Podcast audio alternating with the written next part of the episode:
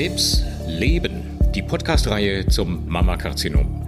Friedrich Uferkamp im Gespräch mit Betroffenen und Experten.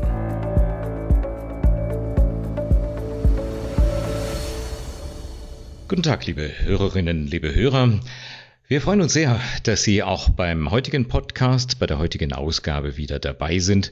In der Leitung ist wieder Herr Professor Christian Jakisch aus Offenbach. Hallo Christian. Grüß dich, Friedrich. Und wir wollen heute mal ähm, uns ein paar Themen vornehmen, die sozusagen ganz am Anfang einer Therapieplanung stehen. Wenn eine Patientin zum Beispiel bei der Mammographie die Verdachtsdiagnose bekommt oder wenn sie selber einen Knoten in der Brust tastet oder wenn äh, der niedergelassene Gynäkologe, die Gynäkologin einen verdächtigen Befund erhebt, dann ist ja immer die allererste Frage, wer entscheidet eigentlich über die nächsten Therapieschritte? Und darüber sollten wir erstmal reden, wer sind die wichtigsten Entscheidungsträger, Christian? Also die Frage stelle ich mir sehr oft, wenn ähm, jemand gerade, wie von dir angesprochen, zum Mammographie-Screening geht, ab dem 49. Lebensjahr, äh, gehen die meisten Frauen dorthin, um was Positives zu tun und keiner rechnet mit einem Befund, weil sind ja alles Frauen, die keine Auffälligkeiten haben, sondern vollkommen gesunde Menschen, wie sie es zumindest glauben. Und dann wird eine Beratung durchgeführt und äh, das ist mir ein ganz wichtiger Punkt, dass die Gespräche, die dann mit den im Mammographie-Screening zum Beispiel befindlichen Ärztinnen und Ärzten, aber auch die niedergelassenen Frauenärztinnen, Frauenärzte oder die Hausärzte, wer auch immer den Befund als erstes vermittelt, ist ein Berater. Und niemand sagt einer Patientin oder sollte sagen, sie müssen jetzt dorthin gehen und es muss sofort gemacht werden. Und ähm, was ich häufig von Patienten höre, ohne irgendeine Wertung durchzuführen, ist, dass dann zum Beispiel ähm, bei der Mammographie oder beim Ultraschall gesagt wird, oh, das sieht aber nicht gut aus. Mhm. Und ähm, das ist eigentlich ein Satz, der dürfte heute kein mehr über die Lippen gehen, denn das kriegst du aus dem Kopf ja nicht mehr raus, nicht? Ähm, mhm, wenn, genau. wenn jemand sagt, oh, das sieht aber nicht gut aus, da müssen sie aber jetzt sofort was machen, nicht? Kann man denn sagen, dass die Kommunikationsschulung ähm, in Deutschland schon so weit gediehen ist, dass dieser Satz nicht mehr vorkommt? Ich erinnere mich an wirklich traumatisierte Patientinnen, die irgendwo draußen, ich will gar keine Einrichtung und gar keine Namen nennen, die irgendwo draußen im Grunde genommen erstmal nur Angst konfrontiert waren und dann im eigentlichen Aufklärungsgespräch erfahren haben, was man heute alles machen kann und dass die Krankheit durchaus heilbar ist ist in einem frühen Stadium. Und da gab es schon oft eine Diskrepanz zwischen dem, was an primärer Aussage auf die Patientin eingestürzt ist und dem, was wirklich real machbar war. Also ich will mich davon gar nicht freisprechen, dass äh, mir solche Sätze auch mal gelegentlich über die Lippen gehen oder gingen. Aber der erste Punkt ist doch zu sagen, ähm, es ist ein Befund, den sollten wir abklären und zumindestens eine feingewebliche Untersuchung eine Probe gewinnen. Das kann man heute in Lokalanästhesie in wenigen Minuten relativ schmerzfrei machen. Und dann hat man eine klare Diagnose, über die man dann sprechen kann. Aber die Vermutung, es könnte so aussehen mhm. und ich weiß nicht und wir müssen sich jetzt aber beeilen und ich habe gerade erlebt, dass das bringt keiner Frau auch nur eine Minute Vertrauen, oder? Mhm. Ja, ist sie denn eigentlich dann automatisch quasi mit einer Verdachtsdiagnose schon Teil eines Brustkrebszentrums? Wird eine Patientin dort sofort hin überwiesen oder äh, muss sie sich sozusagen aktiv darum bemühen? Ja, das ist eine sehr gute Frage. Ähm, die, äh, das Mammographie-Screening in Deutschland, was ja zum ersten Mal zeigen konnte, dass die Sterblichkeit gesunken ist, das ist ein ganz tolles Ergebnis hat in vielen Bundesländern die Situation, dass die Frauen dann in die Screening-Einheiten, die vollkommen getrennt sind von den Kliniken und den Praxen in den meisten Fällen, mhm. ähm, werden dann beraten und in manchen Bundesländern gehen sie dann zurück zu den Frauenärzten und die empfehlen denn, was ich ganz sinnvoll finde, die Einrichtungen, mit denen die ähm, Frauenärzte dann zusammenarbeiten. Ähm, oder Patienten können sich das auch selber aussuchen, aber es muss dann erstmal wieder ein Dialog hergestellt werden. Und die Patienten kriegen, so sehe ich das bei uns zumindest, immer ihre Befunde, ihre CDs. Und ähm, dann möchte man aber gerne den nächsten Schritt gehen, um die so früh erkannten Karzinome oder verdächtigen Befunde dann nicht aus den Augen zu verlieren. Das ist mir immer ein großes Anliegen. Und dann gehen Sie zur Behandlung in ein Brustzentrum. Das genau. ist richtig. Gibt es eigentlich in den Brustzentren sowas wie eine Hotline? Wenn jetzt also, sagen wir mal, eine Patientin ähm, an Feiertagen oder an einem verlängerten Wochenende zufällig einen Knoten tastet, macht sich plötzlich große Sorgen. Findet sie da eine Anlaufstelle? Gibt es so eine Art Hotline, wo sie einfach mal anrufen kann und sei es auch nur, um die nächsten Schritte zu besprechen und sich in dieser Weise auch ein bisschen beruhigen zu lassen? Also ich würde mal sagen, der erste Weg geht ja in unserem sehr gut organisierten Gesundheitswesen vielleicht dann erstmal zum Frauenarzt, zur Frauenärztin oder zum Hausarzt oder Hausärztin. Das ist der erste Weg. Denn ähm, die, hm. die Brust, natürlich kannst du dich auch in eine Klinik bewegen, aber ich glaube, das ist der allererste Weg. Und das erste ist doch, wenn ich so etwas hätte, dass ich einen jemanden habe, der sagt, okay, das gehen wir jetzt schrittweise durch. Und die meisten Veränderungen sind ja dann auch am Ende äh, gutartig. Aber der entscheidende Weg ist, und ich kann deinen Punkt gut verstehen, wo, an wen wende ich mich? Und ich glaube, da, so, solange es ist kein Feiertag in Deutschland, dass man da nicht sagen kann, da rufe ich jetzt meinen Frauenarzt an und die kennen ja ihre Patienten und dann wird das relativ schnell gemacht. Aber mhm. natürlich, und das haben viele Brustzentren, wir haben auch so etwas, eine Hotline, aber dann geht ja eine gewisse Maschinerie los, da musst du erstmal Diagnostik machen und, und, und. Aber da sind wir, glaube ich, gar nicht mal so schlecht organisiert in Deutschland. Viel wichtiger ist ja die Frage, ähm, bin ich an der Adresse, an die ich jetzt gelange, an der richtigen Adresse? Das ist eine Frage, die ich mir auch stellen würde. Und das hast du ja in deiner Praxis mit viel ganz anderen Tumoren, mit mhm. Kindern, Erwachsenen, ähm, älteren Menschen erlebt, die sich ja dann immer die Frage stellen, woher weiß ich denn, dass der Therapeut oder die Therapeutin das jetzt wirklich gut versteht. Das stimmt, aber da habt ihr ja durch die Einrichtung der Brustzentren habt ihr in Deutschland tatsächlich ja eine Struktur geschaffen, ähm, wo auch die Therapieentscheidung ja eigentlich nie von einer Person gefällt wird, sondern eigentlich immer von einem Gremium. Wir haben ja schon äh, gelegentlich von der sogenannten Tumorkonferenz besprochen. Es wird ja im Grunde jede, äh, jeder Fall, wenn ich so sagen darf, jede Patientin mit ähm, all ihren Befunden in dieser Tumorkonferenz vorgestellt. Braucht dann die Patientin eigentlich noch eine separate Zweitmeinung oder kann man davon ausgehen, dass die fünf oder sechs Meinungen, die in der Konferenz vertreten sind, sind, dann wirklich alles abdecken. Also da sprichst du einen ganz, ganz wunden Punkt an. Ähm, der, wir hatten es vorhin ja im Gespräch schon gesagt, die Patientinnen sollten in Deutschland, und das passiert ja auch mehrheitlich in zertifizierten Brustzentren stattfinden. Ich kann ja mich mit Brustzentrum schreiben, das brauche ich nur mit C schreiben, dann kann, folge ich in den Sachen gar nicht mehr. Aber ähm, die, die, diese Zentren haben ja eine gewisse Grundqualifikation. Die müssen eine Infrastruktur haben, die müssen eine Logistik haben, die müssen eine Erfahrung haben. Und ähm, die Tumorkonferenzen mhm. sind ja heute dazu da, damit nicht ein Einzelner, nämlich ich oder du sagst, das wird so gemacht, sondern wir versuchen, den Strahlentherapeuten, den Operateur, den Pathologen, ähm, den Humangenetiker und wen wir auch immer brauchen, mit in die Entscheidung hineinzuziehen und um festzustellen, haben wir alle Informationen. Weil die Patienten möchten natürlich alle gerne morgen operiert werden. Aber das wissen wir heute Gott sei Dank auch, dass diese vermeintliche Notfallsituation keinen Vorteil hat, sondern es muss wirklich gut durchdacht sein, wie man die Planung macht. Und auch wenn man erlöst ist, wenn jemand ganz, ganz äh, flott auftritt und sagt, äh, Frau Müller, Meier, Schulze, wir operieren Sie morgen sofort, das ist heute nicht mehr der beste Weg. Sondern die Möglichkeiten, die wir haben, nicht manchmal gibt es ja Situationen, wo man vielleicht vorher eine Behandlung macht und dann erst operiert oder noch mehr Informationen über den Tumor braucht. Ähm, das ist in diesen deutschen äh, zertifizierten Brustzentren eigentlich sehr, sehr gut ähm, geregelt mittlerweile.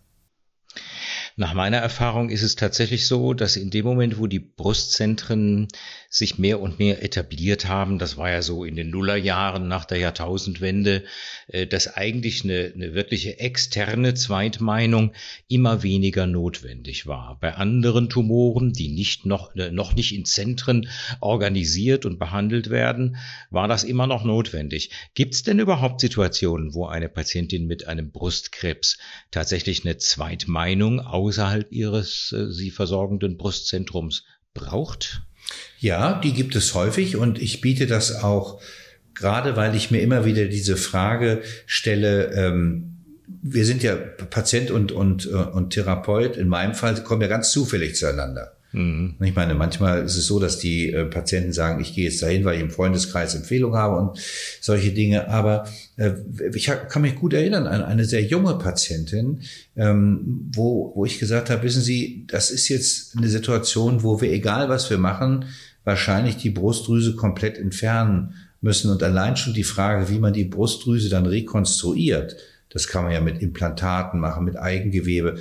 Da habe ich gesagt, wissen Sie, versuchen Sie sich doch nochmal eine, und jetzt kommt ein ganz wichtiges Wort, eine zertifizierte Zweitmeinung einzuholen. Mhm. Das heißt also, es sollte ja dann jemand sein, der nicht sagt, das kann ich besser, sondern jemand berät.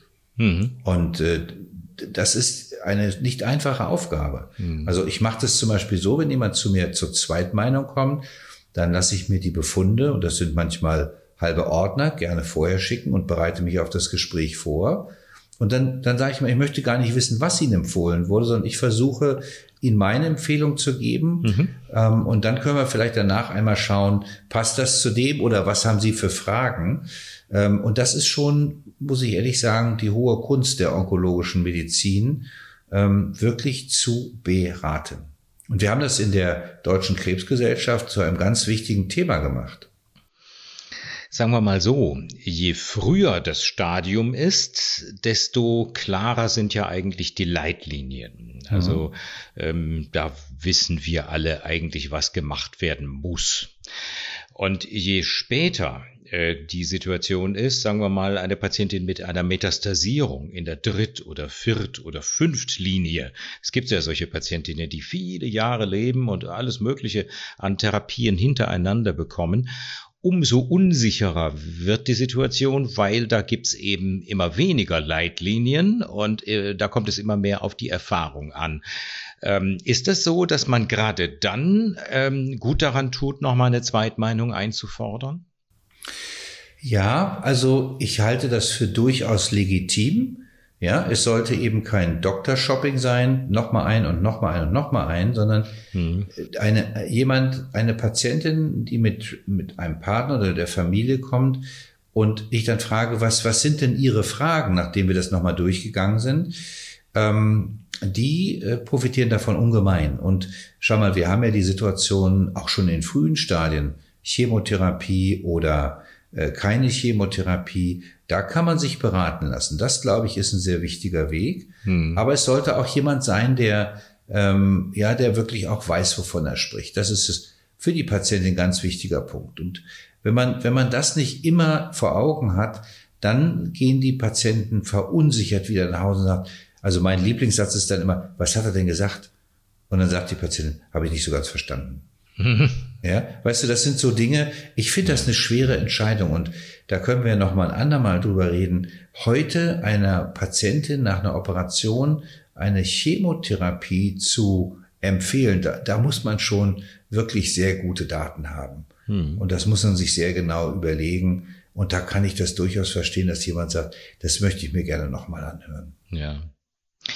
Was ich ja auch ähm, einfach ein tolles Argument finde aus der Sicht der Patientin, ist, dass sie sagt, ich bin eigentlich überzeugt, ich bin eigentlich einverstanden mit dem, was meine Ärzte mir raten, aber ich hätte es gerne nochmal von einem zweiten oder von einer zweiten Ärztin erklärt.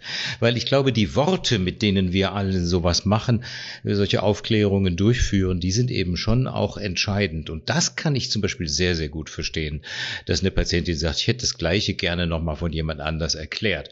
Auch wenn es letztendlich zum selben Ergebnis kommt und an der Therapiedurchführung eigentlich schon gar kein Zweifel mehr besteht.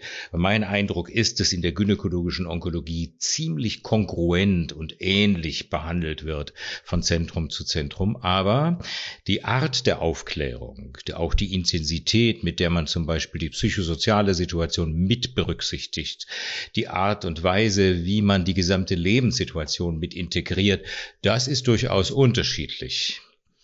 Ne? Und von daher glaube ich, ist es gut, wenn eine Patientin ähm, eine solche Zweitmeinung anstrebt.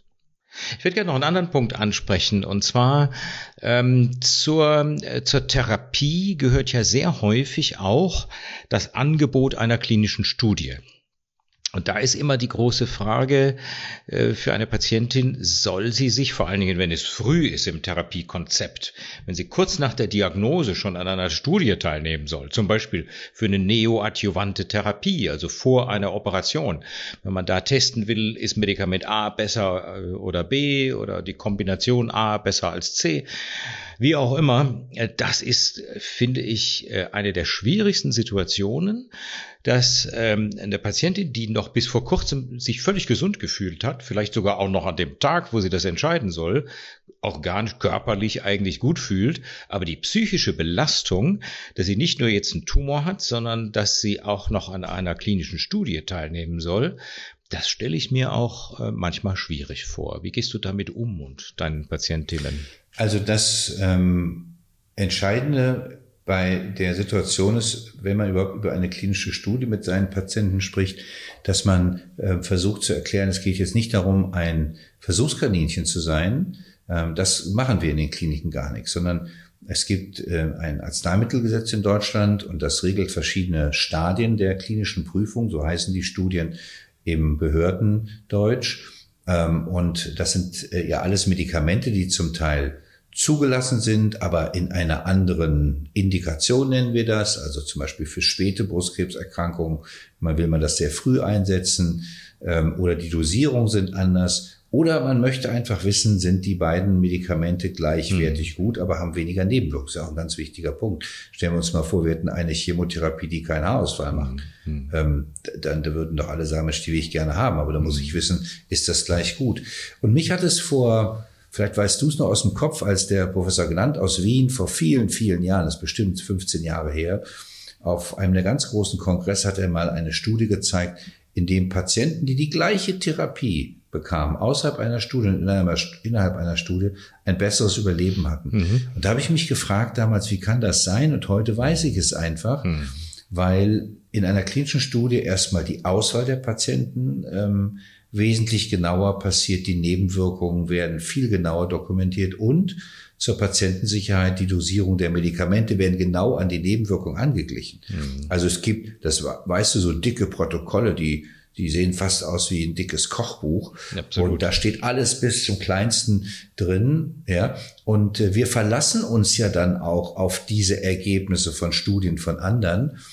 Und ich erlebe das heute wirklich, dass viele, viele Frauen, vor allen Dingen Jüngere, danach fragen, gibt es eine Studie? Und man darf auch eins nicht vergessen, es ist ja auch für eine Klinik ein Qualitätszeichen, oder? Genau, absolut. Denn eine Studie darf ja nicht jeder machen. Absolut.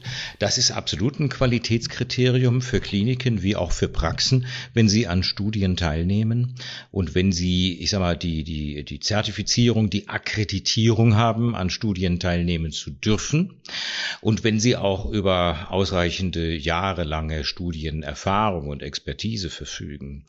Ich sage den Patientinnen eigentlich immer, es ist ist ähm, tatsächlich so, dass man im Rahmen einer klinischen Studie so gut untersucht wird, wie in der Routine es eigentlich nicht üblich ist. Da werden Laborwerte bestimmt, die, auf die wir äh, normalerweise im Alltag gar nicht kämen. Aber man will einfach gar kein Risiko eingehen im Rahmen dieser Studien und deswegen ist die Überwachung, die, die, die Labor, auch die radiologische Überwachung meistens eher, ich sag mal, ein Tick übertrieben. Jedenfalls weggelassen wird da gar nichts, sondern im Gegenteil, man wird dort extrem gut untersucht. Und vor allen Dingen, das finde ich, sollten unsere Zuhörerinnen und Zuhörer auch mitnehmen, ähm, die äh, Ärzte oder Einrichtungen, Praxen, die diese Studien machen, werden wieder von Kontrollbehörden ähm, überprüft und äh, diese werden dann auch wieder von anderen Kontrollbehörden überprüft und äh, da steht man als studienbetreibender Arzt wirklich nackig auf dem Prüfstand und äh, da merkt man dann auf einmal, dass die Qualität der eigenen Arbeit ähm, sehr genau überprüft wird. Und das färbt natürlich auf die Arbeit ab, die ich sonst in meiner Klinik oder Praxis mache. Also wenn ich weiß, in der Studie muss ich noch mal genauer dokumentieren, dann habe ich das ja in meinem Handwerkszeug übergenommen. Und diesen Bystander-Effekt, wie man das so schön nennt, davon profitieren die Patientinnen dann in einer ganzen Einrichtung. Genau. Und äh, man muss auch sagen, wir, vielleicht noch ein Punkt, äh, Friedrich, man darf ja auch eins sagen, wir kommen ja ohne die Patienten nicht weiter. Wir lernen ja mit unseren Patienten und überlegen uns sehr genau, würde ich so an einer Studie selber teilnehmen? Mhm. Und von daher glaube ich, ähm, sind wir da auf einem guten Weg, wenn wir den, wenn wir das Wissen weiter vermitteln. Mhm.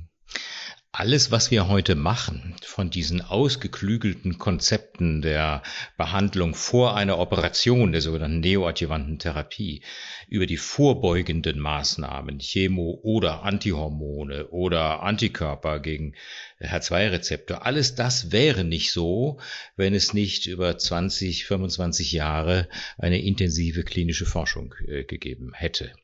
Und es geht ja auch weiter, es kommen immer neue Medikamente ähm, dazu. Wenn man sich jetzt zum Beispiel diese, diese Unterform des sogenannten triple-negativen Mammakarzinoms anguckt, das was nicht auf Hormone, nicht auf Antihormone, nicht auf äh, normale klassische Antikörper anspricht. Da gibt's jetzt faszinierende neue Medikamente aus dem Bereich der Immunonkologie. Auch das läuft natürlich nur jetzt weiter, weil die klinische Forschung läuft und weil es Studien gibt. Und insofern muss man eigentlich einer Patientin sagen, ähm, in einem Brustzentrum, in diesem Verbund aus Kliniken und Praxen, die sich zu einem Zentrum zusammengeschlossen haben, ist die Beratung in der Regel ähm, angedockt an die neuesten Behandlungsempfehlungen, an die neuesten Leitlinien. Und es wird, wenn möglich, auch in der Regel eine Studie angeboten, wenn es gerade für die jeweilige Behandlungssituation eine gibt. Und entscheidend ist, glaube ich, dass die Patientin alle Schritte Schritt für Schritt von den jeweilig zuständigen Ärztinnen und Ärzten sich erklären lässt. Und wenn das nicht reicht, sie sehr gerne auch noch mal eine Zweitmeinung zu diesen Schritten einholen kann. Ich glaube, dieses Fazit können wir aus dem heutigen Gespräch ziehen. Und vielleicht noch ein letzter Punkt. Wir sitzen ja hier, also ich sitze zumindest im Rhein-Main-Gebiet, du sitzt im Ruhrgebiet, wenn wir uns gerade heute unterhalten. Und wir haben hier mit ähm, sechs Kliniken und drei großen Praxen ein, ein Verbund gemacht, das äh, Onconet Rhein-Main, wo wir an verschiedenen Standorten unterschiedliche Studien anbieten und wir über eine Koordinationsstelle die Patienten dann ähm, ihnen wesentlich mehr Studien anbieten können, als die einer in seiner eigenen Klinik hat. Und dieses Netzwerk, und wir kommen darauf immer wieder zurück, hm. dieses Vernetzen ist das, was uns in der Versorgung unserer Patienten weiterbringt. Hm. Schönes Schlusswort. Christian, ich danke dir ganz herzlich für heute. Ich freue mich schon aufs nächste Mal. Dankeschön. Tschüss. Ja, ganz herzlichen Dank und auch dir alles Gute. Danke.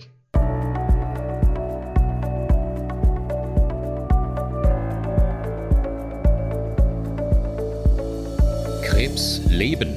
Die Podcastreihe zum Mammakarzinom. Friedrich Overkamp im Gespräch mit Betroffenen und Experten.